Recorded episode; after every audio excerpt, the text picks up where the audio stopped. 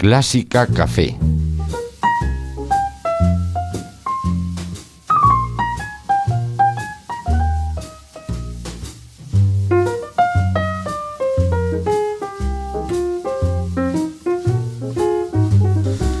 Y si nos estás viendo por Facebook Live, donde estamos retransmitiendo este programa, acabamos de poner el café sobre la mesa y vamos a hablar en Clásica Café, aquí hoy en directo en el ático de Clásica FM, con un invitado que ya ha pasado por aquí alguna vez y que siempre nos encanta hablar con él. Él es David Muñoz, más conocido como David Tuba. David, buenas tardes. Hola, muy buenas tardes. Un placer auténtico estar aquí con vosotros. Bueno, y es nuestro que estés por aquí. Y es que estás en Madrid, a pesar de que tú obviamente siempre nos hablas desde Gijón, desde tu aula de, de- de Tuba.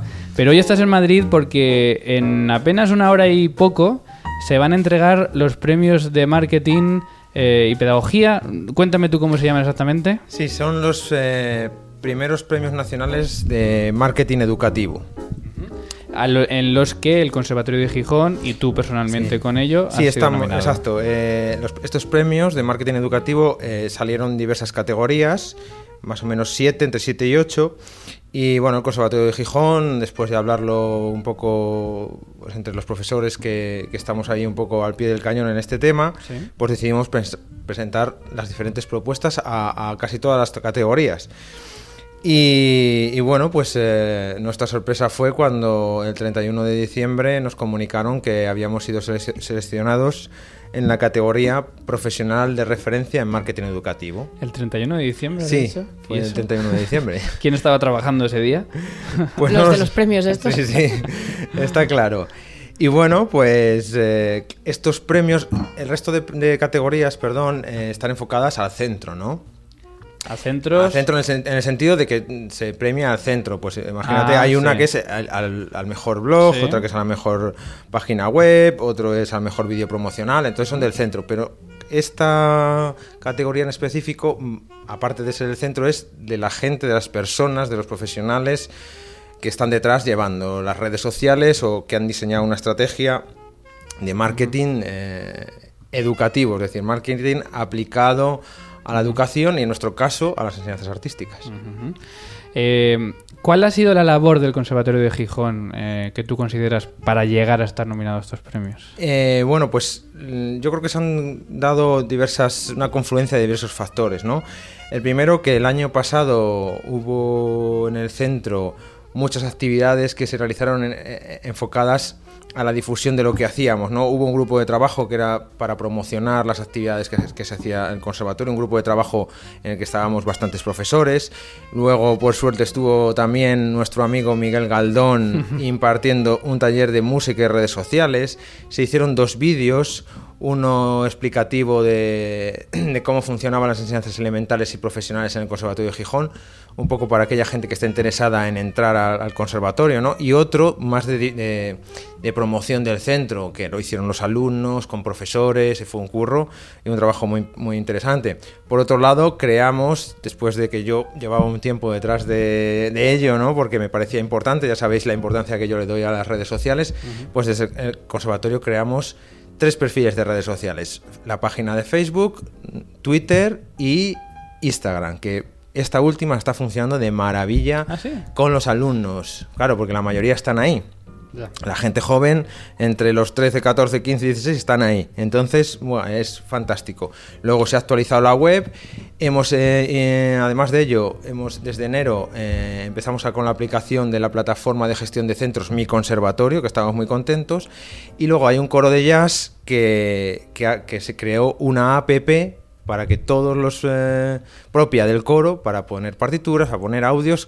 Como veis, todo esto se puso en el proyecto y luego pusimos pues las personas que estábamos detrás, que es eh, pues una grandísima profesional, que es Adriana García, profesora de, de lenguaje musical, que es una de las primeras personas que tiene un blog de, de música o lenguaje musical en España y que tiene con, con dos millones de visitas y una serie de, de- de- una plataforma educativa educación musical brutal. Y luego también me pusieron a- y luego bueno pues yo también estoy ahí haciendo lo, lo que puedo mi Pero no precisamente de forma secundaria. Ya sabemos tu, tu actividad, ¿no? También en las web. Me interesa detenerme un segundo en lo de la app, ¿no? Porque, bueno, las redes sociales todo el mundo lo conoce, eh, las webs, los blogs, es algo más familiar, ¿no? Pero ¿Esta app qué, qué aporta a la educación musical? Esta app se diseñó, como te he dicho, para justo una asignatura, bueno, una asignatura, un coro de jazz que hay ahí en el conservatorio que lo dirige Adriana. Entonces, eh, bueno, pues eh, se aparecieron diversos factores que facilitaron la, la- la creación de una app, de esta app que lo que hace, lo que hizo es que en un coro de unas 40 personas, pues eh, a nivel de gestión de- de- del coro, ¿no? A nivel de vamos a pasar las partituras, mirar estos son los audios, entonces todo el mundo la tenía en el app, solo tenía que entrar con su con su con su login y automáticamente te podía descargarse en su móvil las partituras, podía escucharse esas partituras, con lo cual había un trabajo previo antes, es decir, no digamos que era un proyecto así innovador y que de, de prueba, ¿no? Y bueno, pues eh, mm, por lo que yo tengo entendido funcionaba muy bien y, este, y la gente estaba muy contenta. Claro, porque estas cosas de las redes sociales y del marketing evolucionan muy rápido, ¿no? Eh, las webs quizá es lo, la base de todo, una página web que quizá deriva en el blog, Sí. luego vienen las redes sociales, de repente aparecen las apps. Eh, ¿Hay algo que esté viniendo ya normalmente del, del otro lado del océano, ¿no? Del otro lado del Chaco que empieza a funcionar y que tiene que llegar a España en algún momento? yo lo que creo que a los músicos nos queda y, y va a estar instaurado y ya lo estáis viendo, haciendo vosotros hoy aquí, que es la emisión en directo. Yo lo estoy, lo estoy probando. eh, David Peralta, que seguro que ya vosotros conocéis y a Sí. quien yo sigo y que dentro de muy poco va a estar en el Conservatorio de Gijón impartiendo un curso de música y redes sociales aplicadas a la enseñanza musical, eh, ahora a principios de febrero.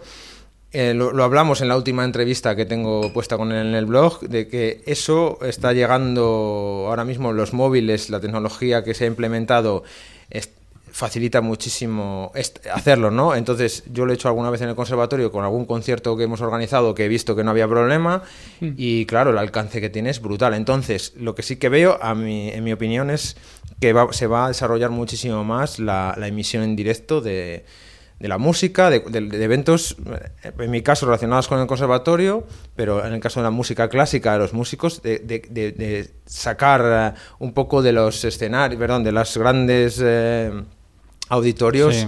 la música para que llegue. Y estoy recordando el- la emisión que hizo la Berliner Philharmonic no hace mucho. eh, Y la del... El la Teatro del- Real hace poco Sí, con el holandés errante. Y funcion- yo, yo he estado las dos veces, tienes toda razón, y funcionó de maravilla. Miles de personas, miles de personas. El impacto es brutal. Y eso es algo que, que no podemos perder. Mm, Me refiero, es una oportunidad de difusión. ¿Tú crees que en la música clásica nos cuesta un poco más entrar en este, en este mundo? Mira, ayer mismo estuve hablando con un compañero de esto. Ujú. En líneas generales está estamos mejorando bastante rápido, pero hay unas resistencias todavía eh, bastante fuertes, entendibles, como dice David Peralta, muy entendibles porque de, de dónde venimos, de tenemos que ser tocar lo, lo más perfectos, el estudio del instrumento, pero tenemos que quitar esos miedos porque ahora mismo hacia donde, donde fluye, en mi opinión, el mercado laboral, que es hacia un mundo freelance en que la gente va a tener que, si quiere vivir de la música, va a tener que trabajar estos aspectos, va a tener que venderse, aprender a venderse, que es algo que no nos enseñan los conservatorios y que cuando llegamos a la vida real decimos, ¿cómo planteo este proyecto? ¿Cómo difundo esto que estoy haciendo? Y las redes sociales ahora mismo han dado un giro de los últimos de seis años o siete, cinco, seis, han dado un giro hacia la profesionalización, es decir, el uso profesional. Y bueno, pues eh, sin duda tiene gran importancia. Y lo demuestra también, insisto un poco en lo que está haciendo David Peralta, es en el grandísimo giro que han dado las orquestas sinfónicas en Twitter. Y la gran importancia que han, porque ven que eso era necesario. Y en dos años, en tres años que lleva ahora mismo ese ranking, hemos visto que ha aumentado muchísimo. Vosotros, que yo sigo desde el principio con, eh, en Clásica FM Radio, me acuerdo cuando empezasteis, el impacto que estáis teniendo cada vez es mayor y gracias sobre todo a la difusión que estáis haciendo utilizando este medio que es fantástico. Entonces, yo creo que el músico necesita romper esas barreras mentales, esa pereza, porque es lo que me comentan a mis compañeros, hoy me he apuntado al curso de David Peralta, pero es que me da una pereza, me da un- nos da pereza, sí, porque a lo mejor tenemos nuestro trabajo, que somos profesores y tal, pero la gente joven que viene detrás o tiene una plataforma como es una web o un blog y luego todo el contenido vol- volcado en las redes sociales o va a tener muy difícil eh, que otra gente le conozca. Hay gente, yo todavía conozco a gente joven, eh, no solo músicos, ¿no? Reacio incluso a tener un perfil en Facebook o un perfil en Twitter. ¿Tú crees que estas personas en tres o cuatro años podrían no existir para el mundo? Sí, yo mm, creo que evidentemente a nivel... Claro, es que ahora estamos hablando del cambio, había un cambio de paradigma. De lo que había antes, ¿no? ahora mismo, ahora estamos en una economía y en un mundo global. Y hay un dicho que dice, si no estás en Google, no existes. Hay otro dicho que dice, ¿dónde es el mejor sitio para ocultar un muerto? En la segunda página de Google. ese, es, bastante bueno también. Entonces, evidentemente, tú puedes ser muy bueno tocando tu instrumento, pero si no estás donde la gente te puede encontrar. ¿Y por qué digo donde la gente te puede encontrar? Porque ahora tú tienes con tu móvil y en dos minutos estás haciendo una búsqueda y puedes encontrar lo que quieras gracias a tu móvil, gracias a Twitter, gracias a Google.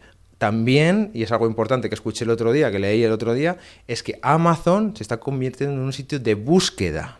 Está comiéndole terreno a Google. Ojito, ¿eh? Amazon está comiendo terreno a Google. Ya la gente va directamente a Amazon a buscar cosas.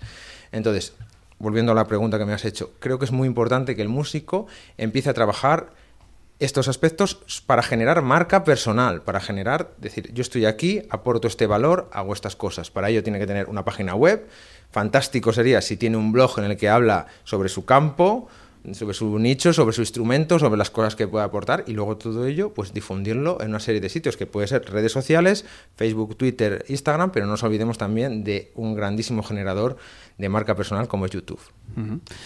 Eh, además, tú tienes eh, o te han pasado muchas experiencias que gracias a estar en las redes sociales y sobre todo gracias a estar activo, te llaman de un lado, te llaman de otro, de repente das un curso, das una charla, eh, te llaman para un programa de televisión, te llaman no sé qué. O sea, que es que ya no es solo el, simplemente estar, sino que es el, hecho de tener ese perfil te puede generar tu trabajo, te puede generar tu presencia y, y absolutamente todo. Sin duda. Yo lo que estoy viendo es que es que todo lo que tú si tú generas valor de forma online, luego vas a poder, eh, eso te, vas, te sitúa en el mercado ¿no? laboral, en el que tú quieras, en tu instrumento. Entonces, si tú generas ese valor gracias a lo que aportas en tu blog, en tu página web, con tus vídeos, tocando obras, tocando lo que quieras, hay mil fórmulas. Luego la gente te ve, compara entonces quiere contar contigo. Y tienes razón, tengo varios proyectos eh, en ciernes y es gracias a, subir vídeos a YouTube. a, el último vídeo que he hecho que sobre la boquilla me atreví hasta a poner eh, tomas falsas para reírme un poco de mí mismo, pero porque además quedó muy simpático. Todo el mundo me lo ha dicho, que se han fijado más en las notas, en las tomas falsas. Pero bueno, es una forma de, de llegar a otros y de y es la forma que he elegido yo de aportar valor, ni más ni menos. Y habrá a gente que le guste más y otra que le guste un poco menos. En general, el feedback es muy positivo. Bueno, son las 4 y 25, nos estamos tomando un café de forma literal, lo pueden ver nuestros eh, oyentes o en este caso videntes, no, videntes no sería la palabra tampoco, ¿no? video, ¿Videoseguidores? Videoseguidores. No sé, ¿qué preguntas Facebook Live seguidores, eh, que no es broma, se escucha la leche, se escucha el café porque David en unos segundos se va aquí al ladito, a CaixaForum, me parece, ¿no? Donde va a ser esta gala de entrega de premios de, de marketing. Eh, los, los, ganadores se van a anunciar en ese momento. Sí, sí, lo no, no, se sabe nada. No se sabe nada, ¿no? Estamos un poco... Nosotros la verdad que nos sorprendimos mucho, ¿no? Que entrar en esta categoría. Y bueno, pues a ver qué ocurre, si, si todo va bien. Ah, eh, para nosotros ya es un éxito. Somos, eh, hay dos conservatorios en todos los premios. Está, ahí está el Conservatorio Elemental de Vélez y estamos nosotros eh, en, este, nuestra categoría. Entonces, llegar ahí para nosotros ya es un premio. Ocurra lo que ocurra. Bueno, pues te deseamos todo lo mejor, David. Eh, la clase de tuba va bien, ¿no? Muchas gracias. Sí, va, va bien. ¿Va a seguir creciendo? Eh, crecer o metemos, otro, o metemos otro profesor, que esa es una de mis que ideas. Que tampoco estaría mal, claro. Sí, sí, ese es mi, mi, objetivo, ¿no? Poder meter otro profesor.